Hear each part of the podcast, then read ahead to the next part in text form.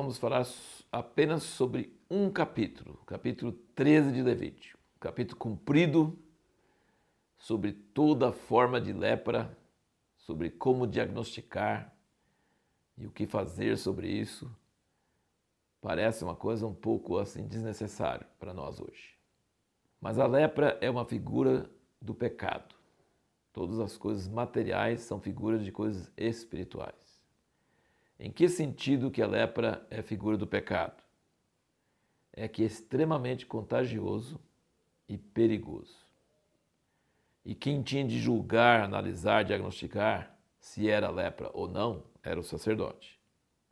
Em alguns casos, você vai ver nesse capítulo que podia ser diagnosticado imediatamente, facilmente. Em outros casos, não. Tinha que ficar fechado e esperar um tempo para ver se era ou se não era. Podia dar em pano, podia dar em casa e mais frequentemente dava no corpo humano. Se diagnosticado com lepra, o veredito era seríssimo. A pessoa tinha que ficar fora do arraial para não contaminar outras pessoas. Tinha que cobrir o lábio para não contaminar as pessoas e tinha que gritar imundo, imundo, não toque em mim, não chegue perto. Era uma coisa terrível. Nós hoje chamaríamos isso de quarentena. O povo de Israel não entendia nada, como séculos e séculos e milênios. Seu, a humanidade não, sabe, não sabia sobre vírus, sobre contágio. Você tem uma ideia, na peste negra na Europa, que matou milhões de pessoas, os judeus não morriam quase, morriam muito pouco. E aí surgiu a lenda o boato de que os judeus tinham contaminado os poços de água, envenenado os poços de água, por isso que eles não morriam e os outros morriam. Mas não era por causa disso.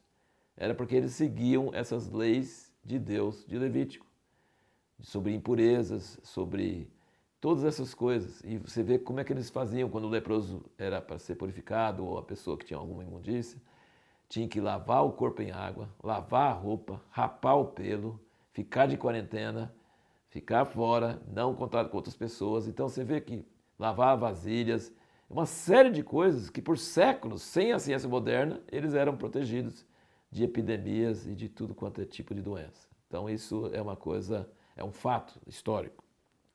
Hoje em dia, também é muito necessário na igreja e no meio do povo de Deus que se discirna quando existe alguma coisa perigosa se alastrando dentro da igreja. Existem pecados e pecados. Existem pecados pessoais, que a pessoa tem que confessar e, e buscar a ajuda de Deus para ser liberto, mas existem outros tipos de pecados que são como lepra, que podem alastrar, que podem afetar outras pessoas. Como diz em Hebreus, uma raiz de amargura que pode contaminar muitas pessoas, e isso pode acontecer. E o sacerdote tinha a tarefa de discernir isso e tomar medidas para que isso não se alastrasse, não causasse maiores danos é, quando você vê esse, esses capítulos em Levítico, você percebe que a natureza de Deus é um Deus extremamente limpo, parece que obcecado com limpeza, com, que não quer nada defeituoso, nada sujo, nada imundo.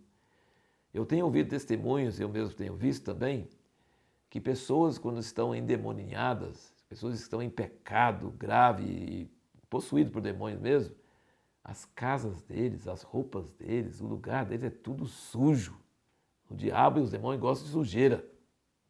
E Deus gosta de limpeza. Quando essas pessoas são libertas dos demônios, são batizados, até o rosto deles brilham, e sem ninguém precisar de falar nada, eles vão lá e tiram a sujeira. Então Deus é um Deus que gosta de limpeza e não gosta de sujeira. Os demônios que gostam de sujeira. No próximo vídeo nós vamos falar sobre a causa da pessoa que esteve com lepra ter que oferecer sacrifício pelo pecado. Será que a pessoa naquela época que tinha lepra era mais pecadora do que as outras? Porque existia no tempo de Jesus essa, essa, essa doutrina de que a pessoa que está doente é porque pecou. A pessoa está sadia, ela não pecou, mas se está doente é porque pecou. Nós podemos ver isso no livro de Jó os amigos de Jó falam assim: se você está doente, com todos esses problemas acontecendo, todas as desventuras da sua vida, deve ter algum pecado. Então, essa era uma doutrina muito comum.